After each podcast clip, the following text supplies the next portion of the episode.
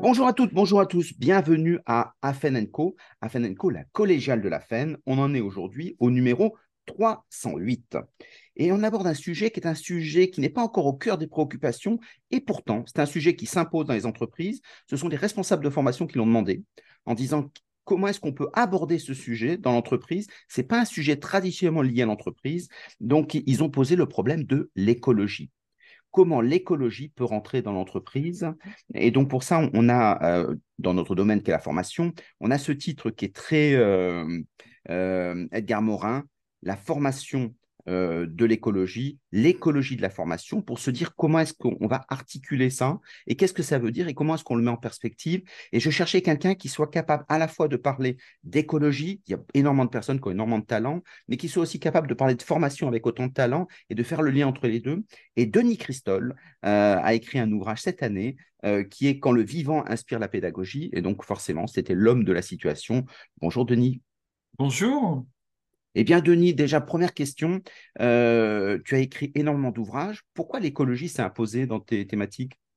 Écoute, c'est pas venu tout de suite, euh, même si c'est une sensibilité que j'ai nourrie tout au long de ma vie. Euh, j'ai commencé en fait par une, une thèse sur la, la, fabrique des managers et je me suis intéressé à l'auto-formation. Comment on, on, apprend, comment on apprend seul, comment on mmh. apprend avec les autres assez rapidement, je me suis rendu compte que l'équipe du manager était un milieu abrasif, quelque chose qui le frottait un peu et qui l'obligeait à se transformer. Et là, j'ai découvert qu'il y avait euh, un dicton qui dit on apprend seul, mais jamais sans les autres. C'est l'idée de la socio-formation. Je me suis donc intéressé à toutes les dimensions communautaires, sociales, collectives, coopératives, collaboratives, mutuelles. Toutes ces formes qu'on pourrait regrouper grossièrement dans ce que j'appelle maintenant la pédagogie, l'apprentissage par les pairs. Et en lisant euh, Bruno Latour, qui nous euh, a produit un ouvrage euh, extraordinaire qui est Où atterrir, Bruno Latour, que j'ai eu l'occasion d'interviewer justement sur, ce, sur cet ouvrage, c'était une grande chance, je me suis aperçu qu'on apprenait seul, jamais sans les autres, et toujours quelque part. Et ce, cela m'a fait passer de l'auto-formation à la socio-formation et de la socio-formation à l'éco-formation. D'une certaine façon, euh, je renoue avec euh, euh, des découvertes, par exemple, de Rousseau, qui mmh. nous dit nous avons trois maîtres, soi-même, les autres et la nature. Et plus récemment, de Gaston Pinault, qui a repéré ce triptyque auto-formation, euh, euh, socio-formation et éco-formation. Donc, très modestement, je ne fais que m'inscrire dans un courant qui vise à avoir une vision plus systémique des apprentissages et des façons d'apprendre, puisant à, son, à ses ressources personnelles, au passage par l'autre et puis au passage par le, par le vivant. Voilà, j'ai écrit ce livre parce que ça me semblait important eh bien de, de m'inscrire dans cette logique. Mm. Euh, par ailleurs. Euh, Donc, c'est n'est pas euh, comme Lisa Heidegger, euh, c'est pas parce que c'est l'air du temps. C'est que tout le monde en parle. Voilà, donc c'est ça qui est intéressant aussi. Non, puis je vais te dire, c'est même un engagement personnel, puisque mm. je viens de quitter l'entreprise dans laquelle j'étais, qui est l'association Progrès du Management, mm. qui est une merveilleuse association où j'ai vécu beaucoup de moments de bonheur et qui, pour lequel je fais encore des missions, pour créer ma propre activité Mm. et l'a créé dans une région euh, qui m'est chère, qui est l'Occitanie. Mm. Et cette région, elle est prise de, plein fouet sous les transformations euh, euh, climatiques. bon, on a des étés particulièrement chauds, on voit des arbres mourir, des rivières s'éteindre, et c'est assez terrible. Donc pour moi, il y a eu une, une grande urgence. Mm. Et la pédagogie est un levier pour faire prendre conscience qu'il y a des, façons d'entreprendre ou de faire des politiques publiques qui doivent changer. Mm. Tu as peut-être en tête euh, ces ministres qui disent euh, Nous n'avons pas réussi à faire la pédagogie de la réforme. Oui, exactement, c'est ça. Et euh, mm. bon, pour moi, ils, confondent pédagogie et communication. Mm. Cependant, je pense que la façon dont on apprend et dont on enseigne contribue à fabriquer les sociétés dans lesquelles nous vivons. Et donc, il est pour moi urgent eh bien, que la pédagogie intègre une euh, dimension qui est celle du vivant. Jusqu'à présent, on disait il faut mettre l'humain au centre, être acteur de sa formation. Tu connais cette expression? Absolument. Pour moi, c'est plus l'urgence. L'urgence, c'est de mettre le vivant au centre, dans lequel nous sommes partie prenante. Nous sommes vivants. Mais c'est vraiment le vivant au centre. Alors, quand tu dis le vivant, le, vivant, ça repenser le monde. Ça veut dire quoi? Parce que l'humain est assez vivant quand même. Donc, qu'est-ce que tu mets derrière le vivant? Alors, dans euh, la culture euh, occidentale traditionnelle, on sépare nature et culture. Tu le vois à travers ces mouvements d'activistes qui vont se coller les mains sur des euh, chefs-d'œuvre ou jeter mmh. des pots de, soupe ou de peinture, comme s'il y avait une opposition entre nature et mmh. culture. La division entre le corps et l'esprit. Exactement, c'est une vision dichotomique. Mmh. Euh, dans, le, dans les travaux de recherche que je, que je mène, les investigations que je mène, euh, je m'intéresse notamment aux travaux du géographe Augustin Berck. Mmh. Ce géographe a étudié le Japon et a observé que la dichotomie que nous vivons, nous, euh, en Occident, est beaucoup moins forte dans le monde asiatique et qu'il n'y a pas cette séparation. Il y a plutôt une vision du processus ou du cycle continu. Donc, dans la question que pose Bruno Latour, où habiter Augustin Berg nous dit nous sommes finalement euh, euh, partie prenante mm. du milieu dans lequel nous, euh, nous sommes. Et non, pas, maître et possesseur de la nature. Comme le dit, enfin comme on le trouve dans, les, dans, la pensée catholique traditionnelle, croisée et multipliée, etc. Et donc, on n'est pas du tout au-dessus mm. de la nature, mais nous sommes partie prenante du vivant. D'ailleurs, c'est pour ça que j'ai choisi le mot vivant plutôt que le mot nature qui est trop, euh, qui est trop connoté. Dans le vivant, il y a l'idée de la fécondité, de la bifurcation, du cycle, de l'auto-engendrement. Une forêt n'a pas besoin de maître euh, pour pousser à son optimum, elle occupe l'espace qui lui est dû.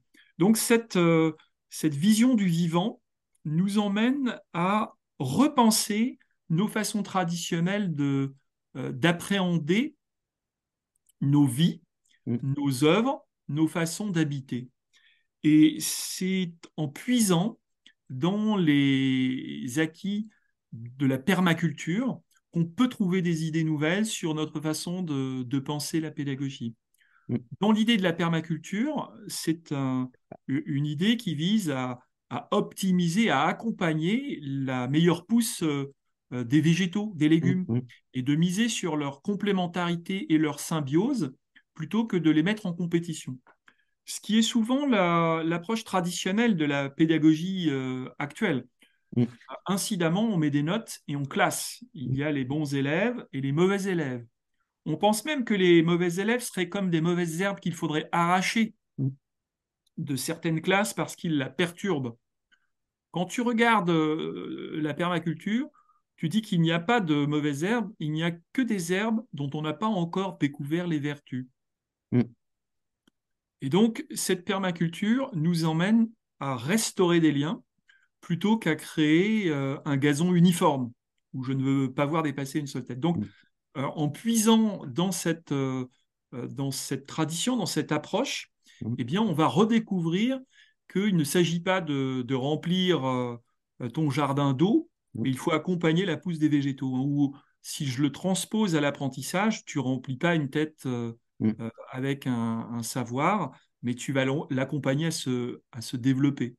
Alors, comme tu disais, puisque Aristophane reprend un peu ton, ta remarque en disant euh, former, ce n'est pas remplir un vase, c'est allumer un feu. Aujourd'hui, ce qui fait, que l'écologie rentre dans l'entreprise, c'est parce qu'en fait, le politique, le sociétal dit la planète est en feu. Et donc, il faut faire quelque chose. Et on le rend souvent par, ce biais-là. Donc, comment est-ce que, lorsqu'on est dans l'entreprise, avec la culture d'entreprise, avant de reprendre la, pédagogie, euh, comment l'entreprise euh, doit faire pour euh, intégrer l'écologie? Est-ce qu'elle doit, pour le dire clairement, prendre les contraintes écologiques, les gaz à effet de serre, ce qui est une des portes d'entrée. Hein. Est-ce que, comment est-ce qu'elle fait pour euh, euh, prendre cette, euh, cette, ambition sociétale et le faire entrer dans, dans les formes traditionnelles de la formation, management, vente, etc. Est-ce que ça a du sens même? Alors, l'entreprise, traditionnellement, a été confrontée à trois réactions de ses collaborateurs. les collaborateurs qui n'étaient pas satisfaits de l'entreprise, ils avaient la possibilité de combattre, Mm. de fuir Mm. ou de se taire. C'était les trois positions. Alors Henri Laborie décrit bien ça. Euh, trois postures par rapport à l'entreprise. Je vois apparaître une quatrième posture qui est subvertir. C'est-à-dire que des collaborateurs euh, peuvent faire semblant de travailler à la cause de l'entreprise, mais porter leurs propres intérêts, leurs propres valeurs, Mm. qu'elles soient d'ailleurs euh, valeurs écologiques, euh, valeurs sociétales. voilà. Ils emmènent ça avec eux. Mm. On ne dépose pas ses émotions au vestiaire quand on est dans l'entreprise, c'est une erreur. On, vient avec son intégralité. Et aujourd'hui, la sensibilité écologique des, Français en particulier, mais même de, bon nombre de pays dans le monde, euh, est en augmentation. Et donc, les collaborateurs font pression de l'intérieur sur leur chef dans des choix, dans leur service, pour infléchir au niveau de leur responsabilité ou de leur pouvoir les euh, axes qu'il leur semble euh, possible d'infléchir.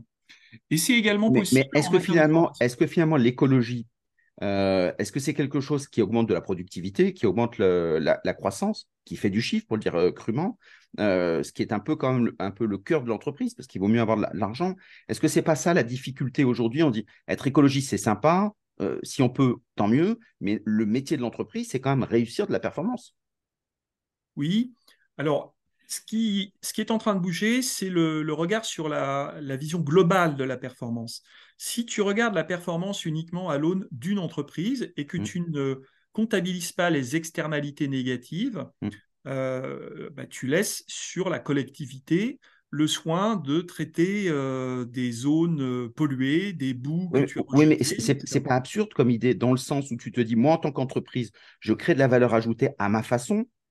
Les externalités à l'entreprise, je m'en occupe pas. C'est le rôle des corps intermédiaires, pour faire large, l'État. Je paye à la limite une taxe carbone et c'est l'État qui gère ça euh, pour justement gérer ces, ces situations. Alors, c'est ce que nous avions jusqu'à présent, Mm. mais je pense que c'est ce qui est de plus en plus contesté, y compris par les collaborateurs qui ont une demande euh, de sens Mm. de plus en plus forte, qui ont une vision des pratiques de greenwashing ou de social washing de plus en plus aiguë et qui ne se privent pas eh bien, de, d'agir euh, à l'intérieur euh, pour euh, modifier, pour infléchir, pour faire bouger. Ou on a parlé du phénomène de grande démission. Alors on en a peut-être un peu trop parlé parce que c'est peut-être un petit peu moins fort que ce qu'on a bien C'est voulu plus dire. nord-américain. Voilà. Euh, mais malgré tout, on a quand même une, euh, une réévaluation Mm. du rapport au travail qui a été euh, exacerbée euh, pendant la crise Covid. hein. Les, les- les personnes qui vivaient en ville, donc c'est quand même près de 75 à 80% en France, ont pu réentendre des oiseaux alors Mm, que mm. leur champ était couvert par les moteurs des voitures. Euh, ils ont pu avoir des moments de silence, alors que le silence est une, euh, un bien commun en voie de disparition. Tu sais qu'il y a moins de zones de silence euh, sur la planète que Mm. de forêts primaires. Mm. J'entends par zone de silence des zones où pendant trois heures d'affilée, tu n'entends aucun bruit humain. Mm. C'est comme ça que le, le désigne des bioacousticiens. Donc, tu as cette, euh, cette, cette notion-là euh, que, que nous redécouvrons. Mm. Et cette, euh, cette redécouverte emmène chaque individu à réévaluer le sens de sa vie et de sa participation aux entreprises. Alors, tout, tout le monde n'est pas égal par rapport à ça. hein. Tu as des gens qui sont juste euh, dans la pyramide de Maslow en, en train d'essayer de survivre et d'avoir déjà de quoi manger. Mm. Et, et il y en a malheureusement euh, beaucoup. Mais tu as tout un ensemble de jeunes arrivant sur le marché du travail, donc on en parle beaucoup, euh, mais des plus anciens ou Mm. euh, des collaborateurs qui se reposent des questions et qui peuvent être des militants à l'intérieur de leur propre organisation. Alors, est-ce qu'il manque pas quelque chose dans l'entreprise quand même? L'entreprise, c'est le lieu de la de l'évaluation de la performance par définition. Euh, Aujourd'hui, si moi je dis euh, les gaz à effet de serre, c'est une des façons d'aborder l'écologie. Euh, souvent, c'est la première, celle qui est mise en avant le, le plus. Il y en a bien d'autres, bien évidemment. Si je veux savoir l'usage qu'on peut avoir avec un Zoom, un Teams, etc., le présentiel, on n'a pas d'indicateur. Donc, on est militant d'une idée qu'on n'est pas capable de quantifier. Or, l'entreprise, c'est la quantification. Est-ce qu'il ne manque pas en amont un gros travail justement pour, euh, pour, pour gérer ce qui est écologique et ce qui ne l'est pas, avec des degrés intermédiaires, bien sûr? Alors, tu as des, un travail qui est fait sur la comptabilité verte, mmh. qui vise à intégrer des, des éléments qu'on sait mal mesurer, des, mmh. des choses indicibles. en matière de formation, c'est encore plus difficile. Ceci étant, tu t'aperçois parfois que, et certains chercheurs le montrent, que certains usages, notamment de, calcul d'intelligence euh, artificielle générative, sont beaucoup plus gourmands que euh, l'utilisation du cerveau humain. Mm. Et donc, euh, on peut se demander si on n'a pas intérêt à apprendre une forme de modération de tous ces usages. Hein. L'intelligence artificielle générative, c'est formidable, c'est fascinant, ça apporte plein de potentiel, mais en même temps, ça consomme euh, une masse d'énergie et d'eau considérable. Mmh. Donc, euh, euh, nos formations, elles gagnent probablement à doser ce qui est le face-à-face traditionnel, les modalités à distance, et puis les modalités à forte densité de calcul. donc là aussi. Est-ce que c'est pas un peu décroissant comme idée? Et donc cette sobriété qu'on a d'activité, finalement, c'est dire faisons mieux que faisons plus, Or, quand on voit les marchés financiers, quand on voit les entreprises qui doivent exporter, qui doivent travailler, eh, leurs indicateurs, c'est de dire qu'il faut en faire toujours plus. Donc, est-ce que ça donne de la productivité finalement, euh, l'écologie? Est-ce que c'est l'écologie contre l'économie? Non, je ne pense pas. Euh, alors, c'est toujours, euh, c'est toujours un calcul. Et tu parles beaucoup de performance. Peut-être faudrait-il parler d'efficience, c'est-à-dire du rapport entre les moyens engagés et les résultats produits ce qu'on voit, c'est que les, organisations qui essayent de développer du sens auprès de leurs collaborateurs réussissent à créer des collectifs qui s'engagent euh, pour des causes qui les dépassent et qui euh, euh, finalement ne font pas simplement travailler, mais ils accomplissent ensemble une mission. Alors sans mmh. qu'il y ait de, de démagogie entrepreneuriale.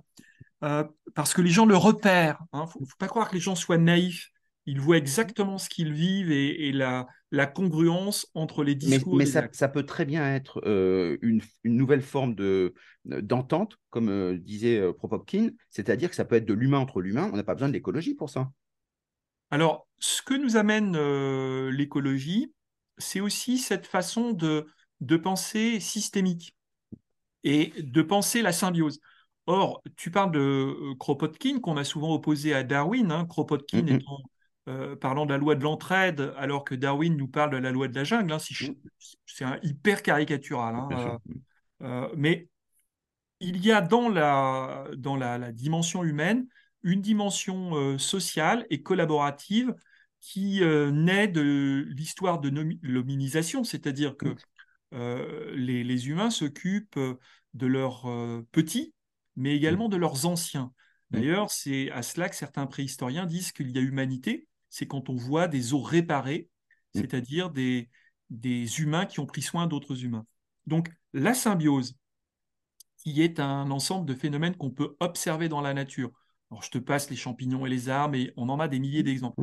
Eh bien, on peut l'obtenir euh, en permaculture humaine sur comment on fait les uns avec les autres. Et plutôt que de se dire, il y a une, une mauvaise herbe dans mon équipe, je l'arrache et je la jette, c'est de se reposer des questions de quel est contribution peut apporter cette, euh, cette personne. Lorsque tu vois tes euh, collaborateurs, tes, euh, tes, collègues de travail traités d'une façon ou d'une autre, tu en tires des conséquences pour toi. Si tu vois qu'à la moindre faute, à la moindre difficulté, l'individu est, est, jeté à l'extérieur du corps social, tu te dis si moi il m'arrive quelque chose, si je vieillis, si je fais une faute, ça sera pareil pour moi. Et donc tu crées une méfiance. Or, ce dont besoin euh, les organisations pour développer de l'efficience, elles ont besoin de confiance. Mm. Donc, elles ont besoin de pas simplement une relation contractuelle, pas simplement d'une relation euh, affective avec leurs collaborateurs, mais elles ont besoin également d'une vision transitionnelle, c'est-à-dire où est-ce que nous partons ensemble, en équipe, en collectif.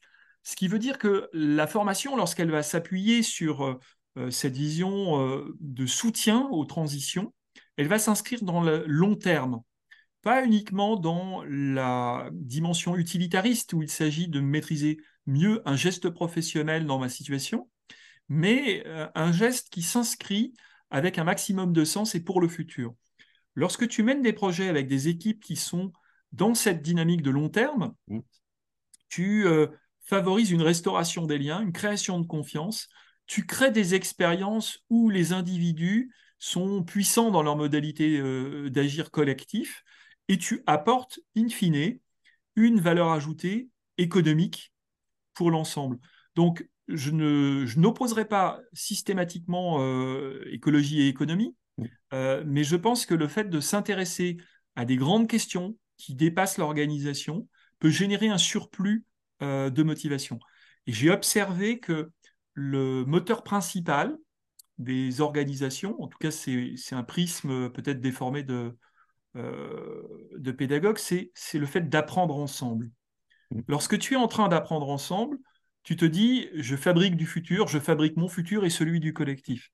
Et ça n'a rien à voir à simplement j'apprends à côté des autres ou j'apprends pour être le meilleur dans mon domaine. Parce que quand tu apprends ensemble, tu fabriques du réseau, tu fabriques cette symbiose, tu fabriques ce vivant, cet organique que tu emmènes même si tu pars de l'entreprise ou si l'entreprise disparaît. Tu as vécu quelque chose qui est de l'ordre du lien, de la reliance, et c'est, et c'est euh, ce qui est intéressant, euh, si je reviens au titre du, du bouquin, hein, quand le, euh, le vivant inspire la pédagogie, c'est d'aller tirer des leçons justement Mm. des formes de symbiose qui existent dans la, dans la nature, des formes d'alliance entre végétaux ou entre végétaux et animaux ou entre animaux, et de voir que de cultures animales ou euh, de façon de réagir des, des plantes, eh bien, il y a des leçons à tirer sur, nos, sur d'autres façons de faire symbiose. Mm. C'est ça Alors, le, le cœur de l'affaire. Alors, ça, sur cette idée-là, c'est une idée qui est généreuse, qui est intelligente, qui est plein de, euh, plein de, de bonnes intentions.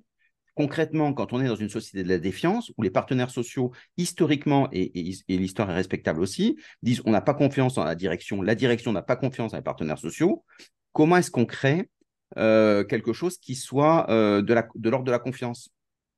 Alors, tu ne, transformes pas un, désert en oasis euh, en balançant de l'eau partout et n'importe comment. Quand tu regardes que, comment on est en capacité de reconquérir des déserts, tu commences par créer des petits îlots. Euh, tu commences à, à- à capter l'humidité où tu peux. Tu commences par des petites zones. Pareil pour les organisations.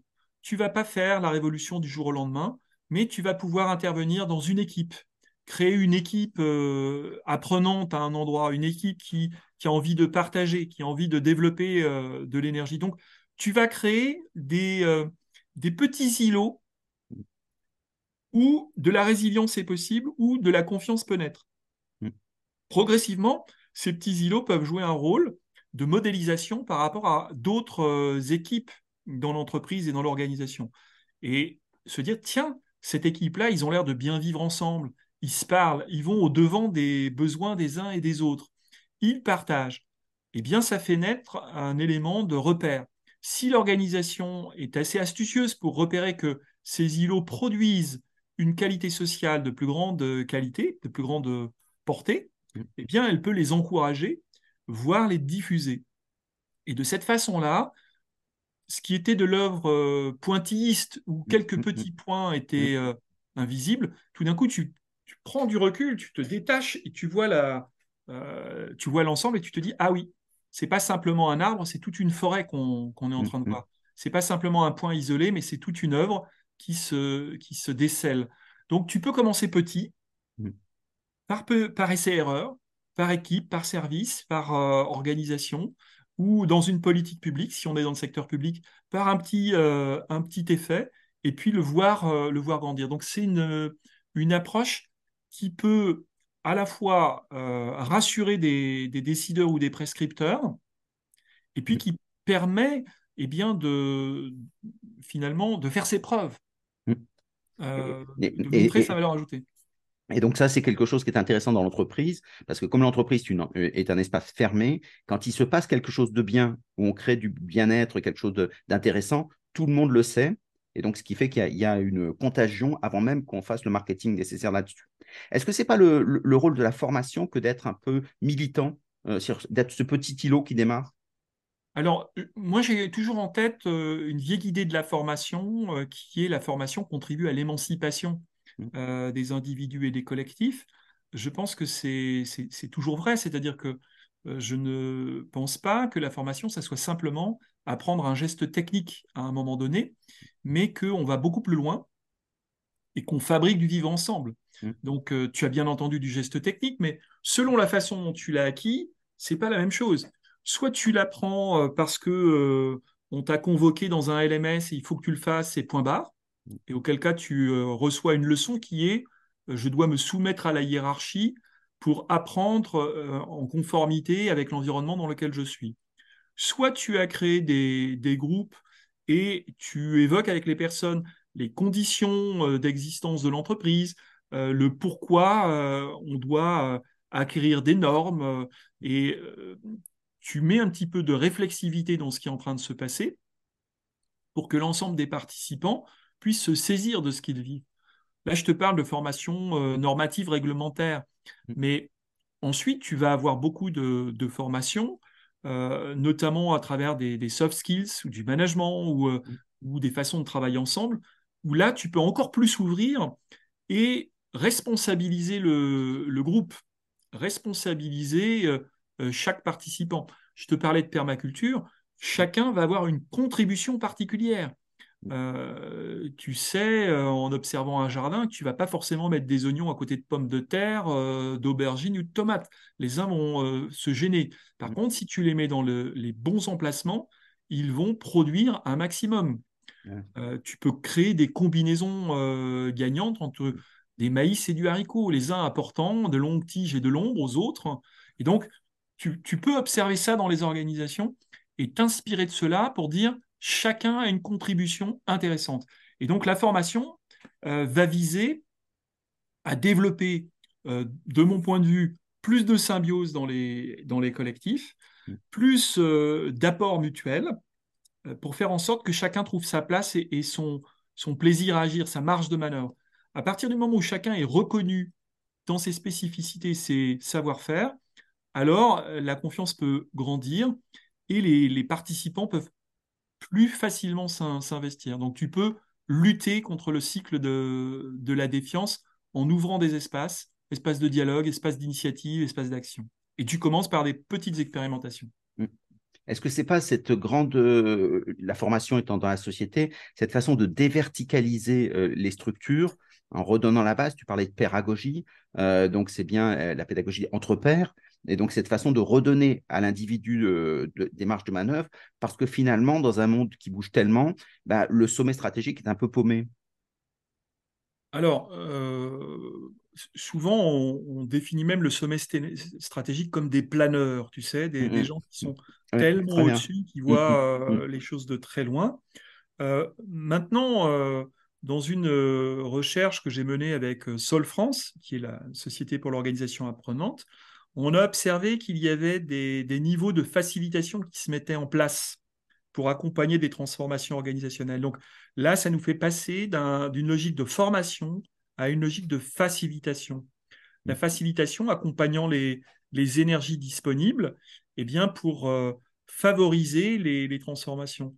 La facilitation au quotidien. Peut-être euh, juste avant de rentrer dans la facilitation, c'est le fait de dire, c'est aussi quand on parle du sommet stratégique, les planeurs, j'aime beaucoup, parce qu'il y a une beauté à, planer, mais finalement, il y a une réalité qui est un peu complexe.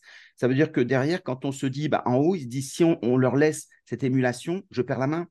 Or, à un moment, l'entreprise, il faut bien la mener quelque part, et c'est moi qui dois, qui doit être le capitaine ou le pilote de l'avion. Et donc, c'est pour ça qu'il y a aussi une peur à lâcher les brides. Oui, tout à fait. Est-ce qu'ils n'ont pas raison finalement? C'est eux les patrons. Ils, ont des comptes à rendre.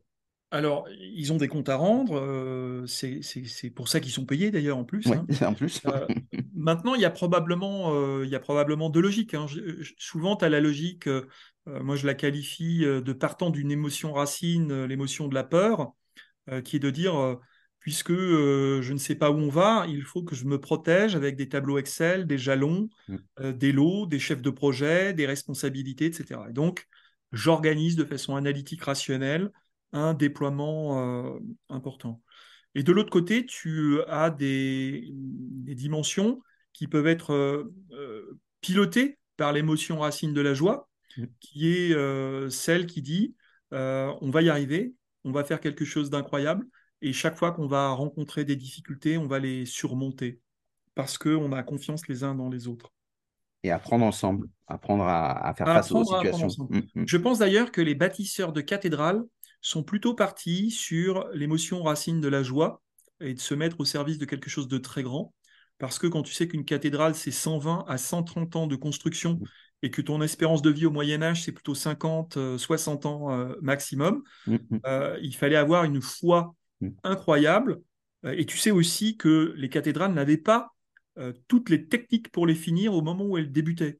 Mm. C'est-à-dire que les, les compagnons qui avançaient se disaient on va trouver les solutions au fur et à mesure. On est incapable aujourd'hui de faire des, des cathédrales, ou de façon très rare et très difficile, parce que on veut tout planifier à l'avance. Mm. On pense que la pensée euh, rationnelle analytique euh, suffit, euh, mais en réalité, ça ne suffit pas. Donc, il ne faut pas opposer les deux émotions, il faut probablement les marier. Donc, avoir euh, quelque chose qui soit de l'ordre du chaordisme, donc euh, 80% de, euh, d'ordre, Mm. donc de, de rationalité, et tolérer 20% de, de chaos, d'expérimentation. euh, de Tolérer ou encourager? Tolérer, encourager, euh, soutenir. Euh, Mm. pour revenir à la facilitation, moi j'appelle ça de la facilitation organisationnelle. C'est-à-dire, euh, quand on est à la tête d'une entreprise, on doit rendre compte, mais on doit aussi laisser une part de créativité, de désordre s'installer, parce que du désordre passe, c'est par le désordre que va passer un peu de lumière, un petit peu de, de perspective. Quand tu es tout dans l'hyper-contrôle euh, rationnel, eh bien, tu assèches absolument euh, toute possibilité de bifurcation. C'est ce que nous apprend le, le monde organique, le monde du vivant, euh, dans lequel je vais puiser des inspirations, c'est qu'il va trouver des chemins là où ça n'est pas possible. Mm. Euh, tu vois, ce sont les herbes qui poussent entre euh, deux pavés euh, ou dans une lignée de béton. Elles vont trouver une- un endroit où s'accrocher pour pousser. Donc, cette approche du chaordisme, c'est une approche de l'interstice où sont les marges dans lesquelles on peut agir? Et typiquement, la formation peut occuper ces interstices pour proposer euh, des initiatives nouvelles, euh, des pratiques nouvelles. Euh, on a testé du design euh, euh, thinking, on peut pousser jusqu'au design fiction qui euh, nous amène sur des scénarios euh, nouveaux. On, on a travaillé sur des, des dispositifs de conduite de projet. On peut partir vers des pédagogies du défi qui s'approchent de l'approche euh, énactionniste, c'est-à-dire euh, tu apprends en faisant. Donc, tu n'as pas tout ton programme de formation, mais tu, tu agis et en agissant, tu, tu, tu développes quelque chose. Hein, c'est la stratégie du blob.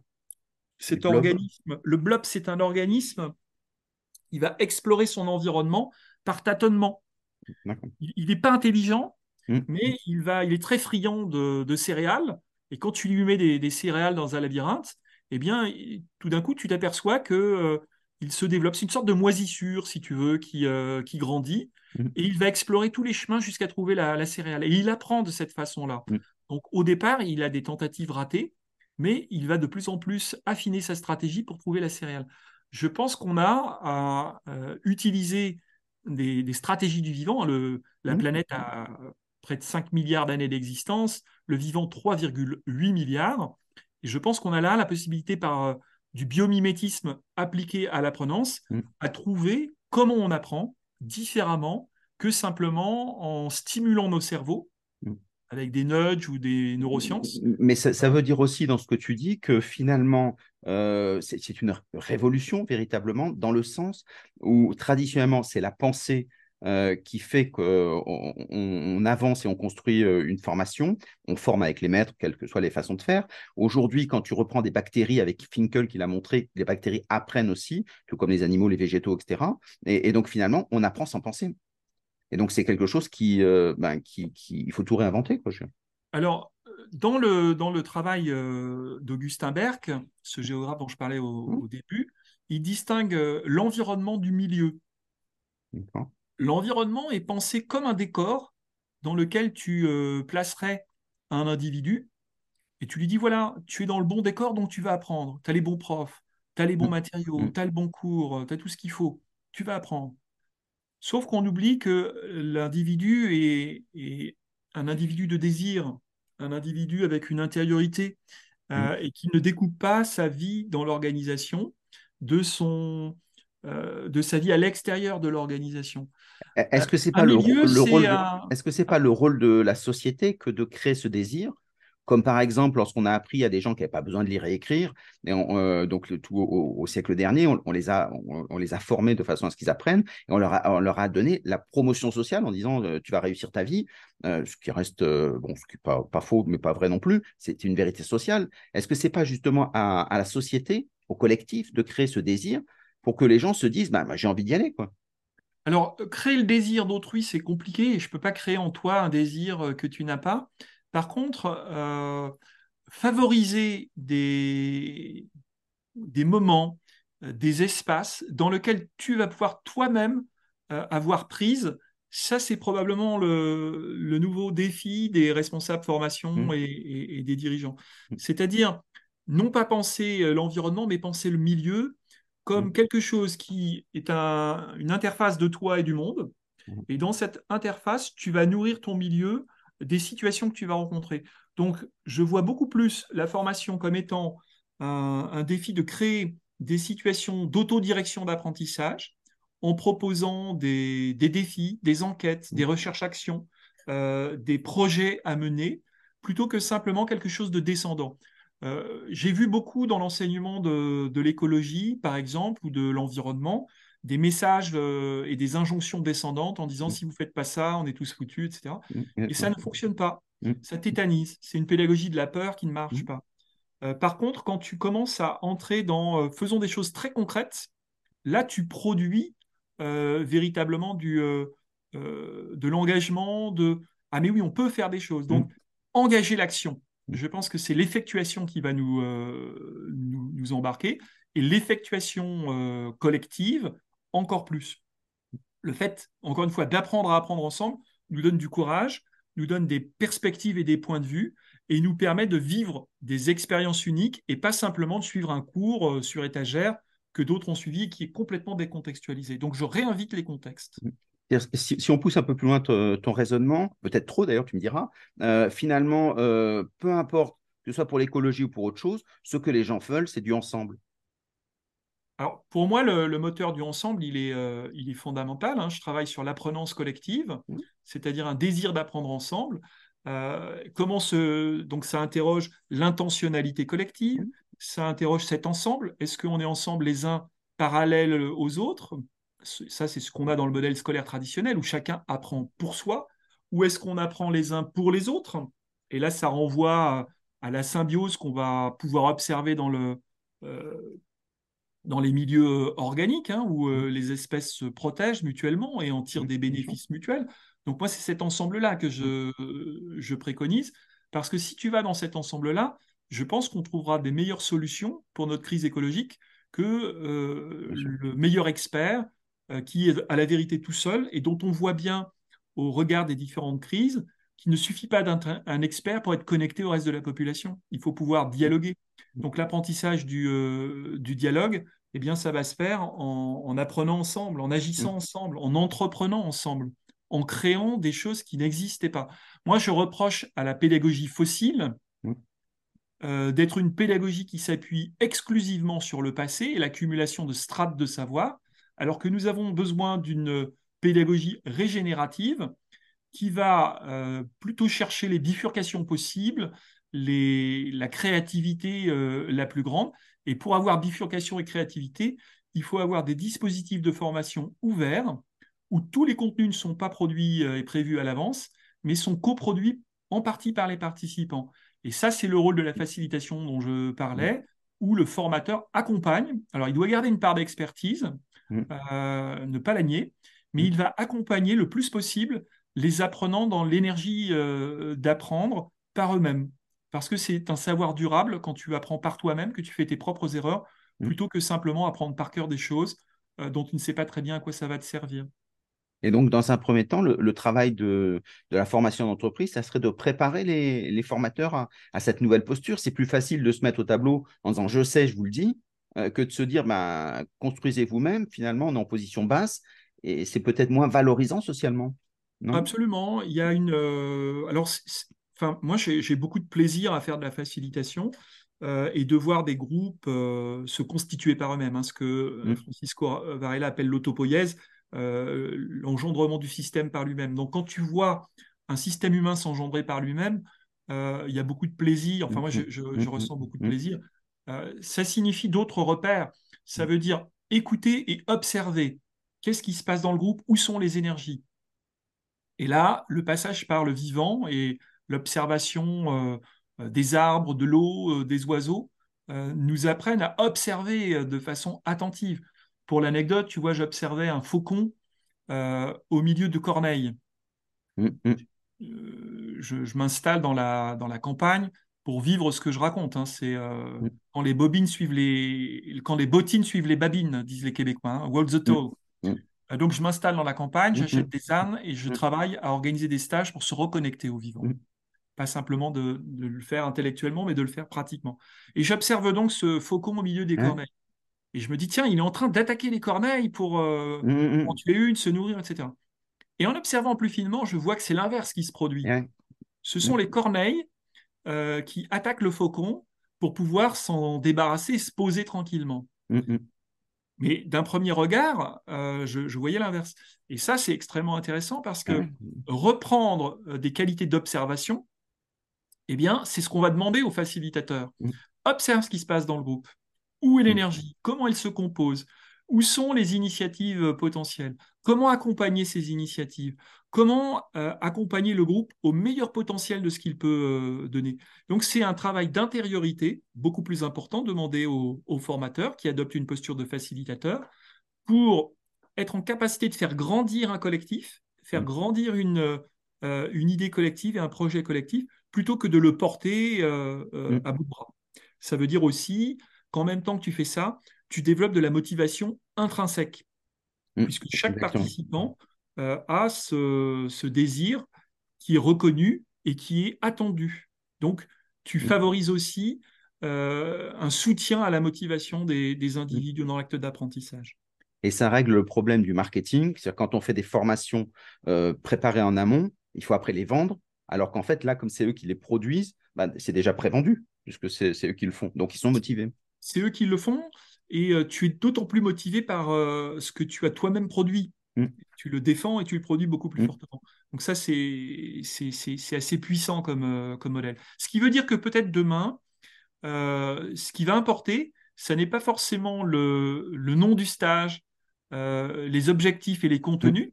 Mm. Ça, c'est une pédagogie qui date euh, au moins des années euh, 50, hein, si ce n'est euh, antérieur.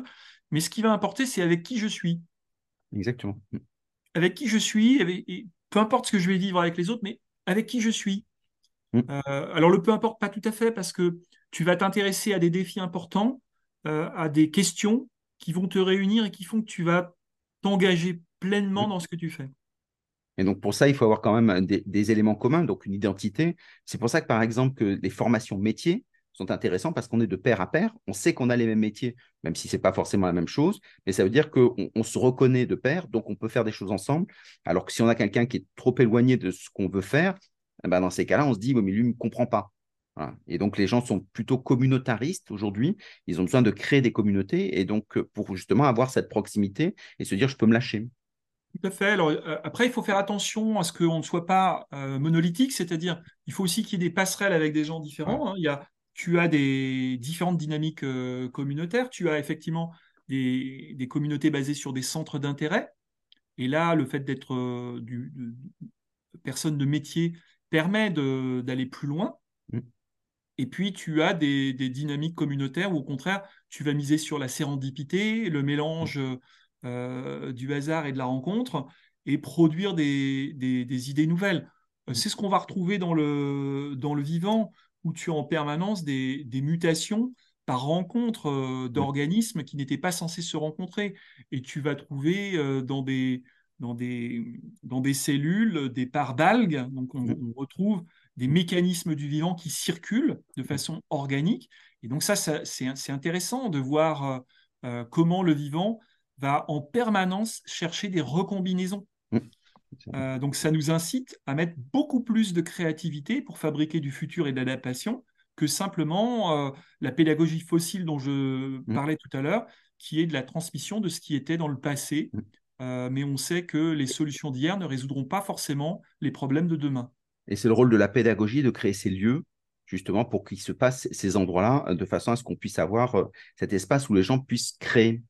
Oui, et j'aime beaucoup le fait que tu utilises le mot lieu, mmh. parce que euh, ça veut dire peut-être que la, la, fonction unique, tu sais, avant on parlait du centre de formation. Mmh. Le centre, c'était au milieu, et les mmh, gens rejoignaient quelque part le centre de formation je pense que les organismes de formation vont probablement aller vers euh, de la polyfonctionnalité. Mm. Autrement dit, avoir une fonction en lien avec le savoir, mais peut-être aussi avec la culture, peut-être avec la restauration, peut-être avec l'accueil de migrants, mm. peut-être avec des questions écologiques.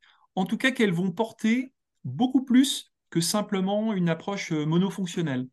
Ce qui est un des, une des tentatives qu'on voit apparaître dans les tiers-lieux, notamment, hein, où euh, ces rencontres se, produisent, où, alors, bien entendu, on cherche encore des modèles économiques pour que ça, ça fonctionne complètement, mais un des effets indéniables, c'est la rencontre de personnes qui n'étaient pas censées se rencontrer. Et donc, un surplus de créativité que tu n'as pas quand tu es euh, euh, ouvrier de la même usine ou cadre de la même entreprise, où tu es un peu dans l'entre-soi et peut-être que tu as tendance à reproduire ce qui, euh, ce qui se fait. Je pense que ce que nous dit le vivant, c'est ces effets de, symbiose, de, régénération, créer du savoir vivant, mmh. c'est créer un, savoir nouveau à partir de deux savoirs anciens.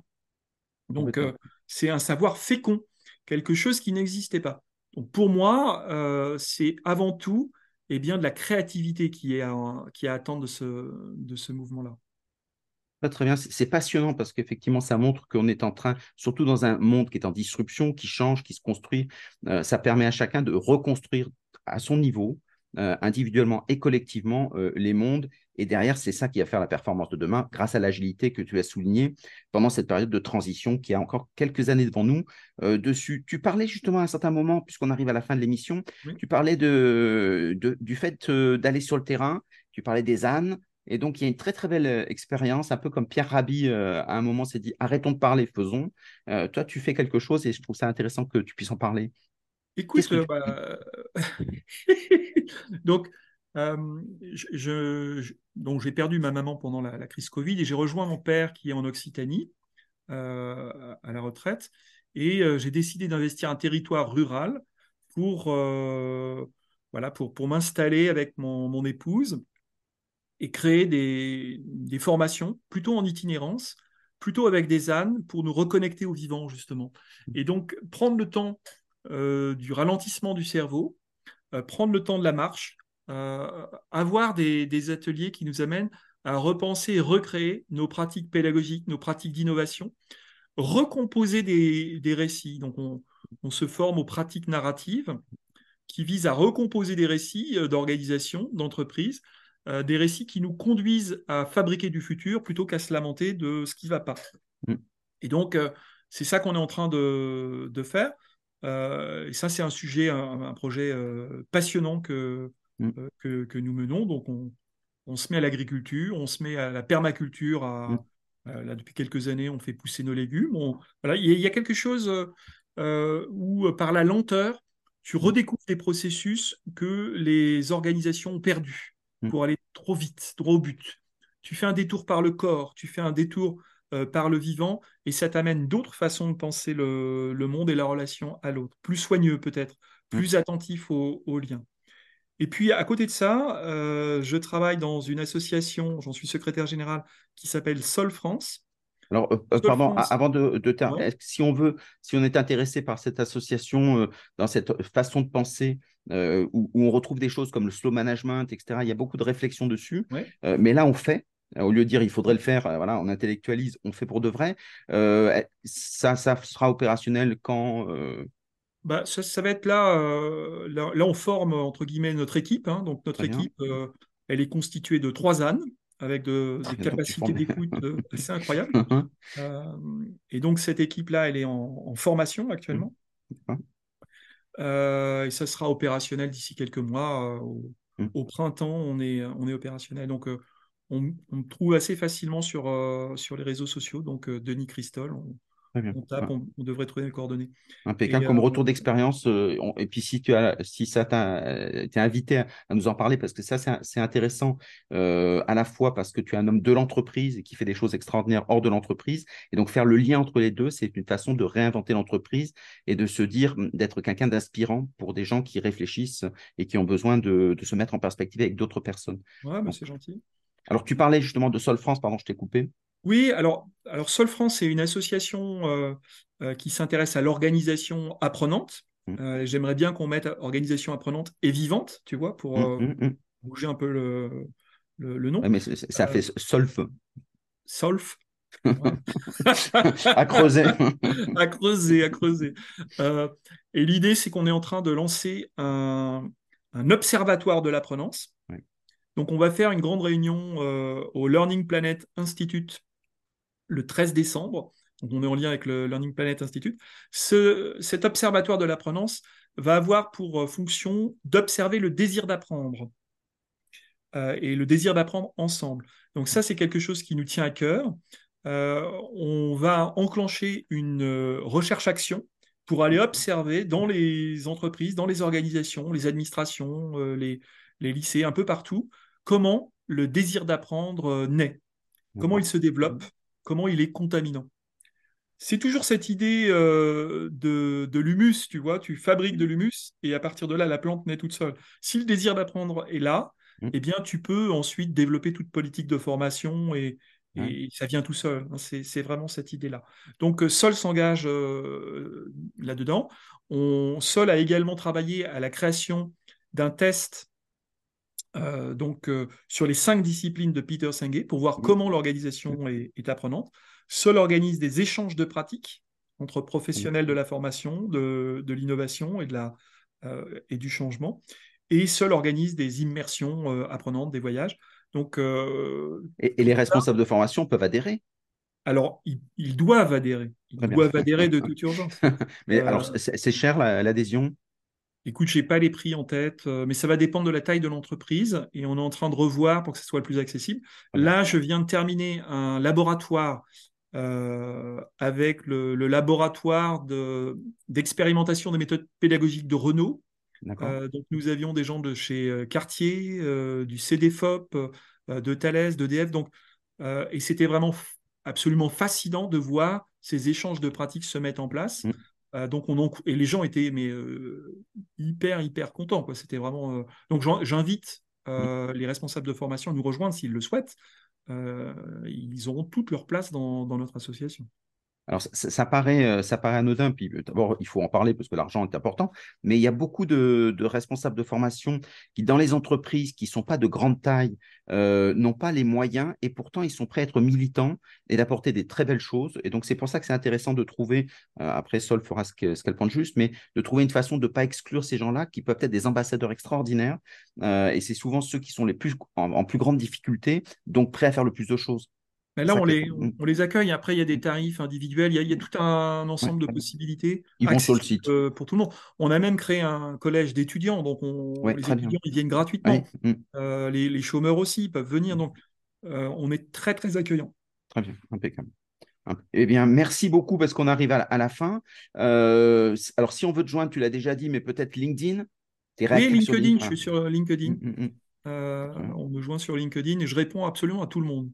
Donc ça, merci, bravo. Et si on veut te lire un peu, on te lit, euh, tu as un blog? Alors j'ai un blog, euh, je fais de la veille également euh, sur un, journal en ligne canadien qui s'appelle TOT Cursus Edu. Et, on avait invité son directeur. Voilà, et puis après, bah, j'écris des bouquins, donc j'en ai écrit un, paquet.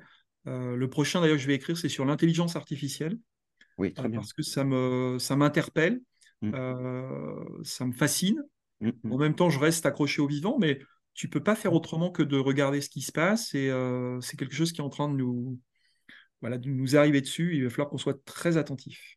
Et le vivant, justement, une intelligence artificielle, ce qu'on appelle la singularité, euh, amène à des réflexions. Il faut qu'il y ait des gens qui posent les sujets, les problèmes, les questions que ça peut soulever. on n'a pas toujours les réponses, mais moins il faut qu'il y ait des gens qui, soient, qui posent des alertes pour dire qu'est-ce qu'on fait avec ça?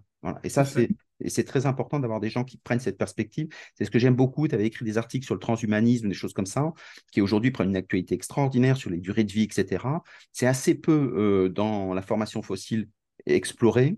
Euh, et donc, en fait, c'est les gens qui, qui, ont la gentillesse d'écrire comme toi, ben, qui, ont, qui doivent mettre en perspective, quitte à ce que les gens disent j'en veux pas, mais en tout cas, on a posé le problème et ça, c'est ce qui fait la maturité des choses. Donc, bravo pour tout ce que tu fais.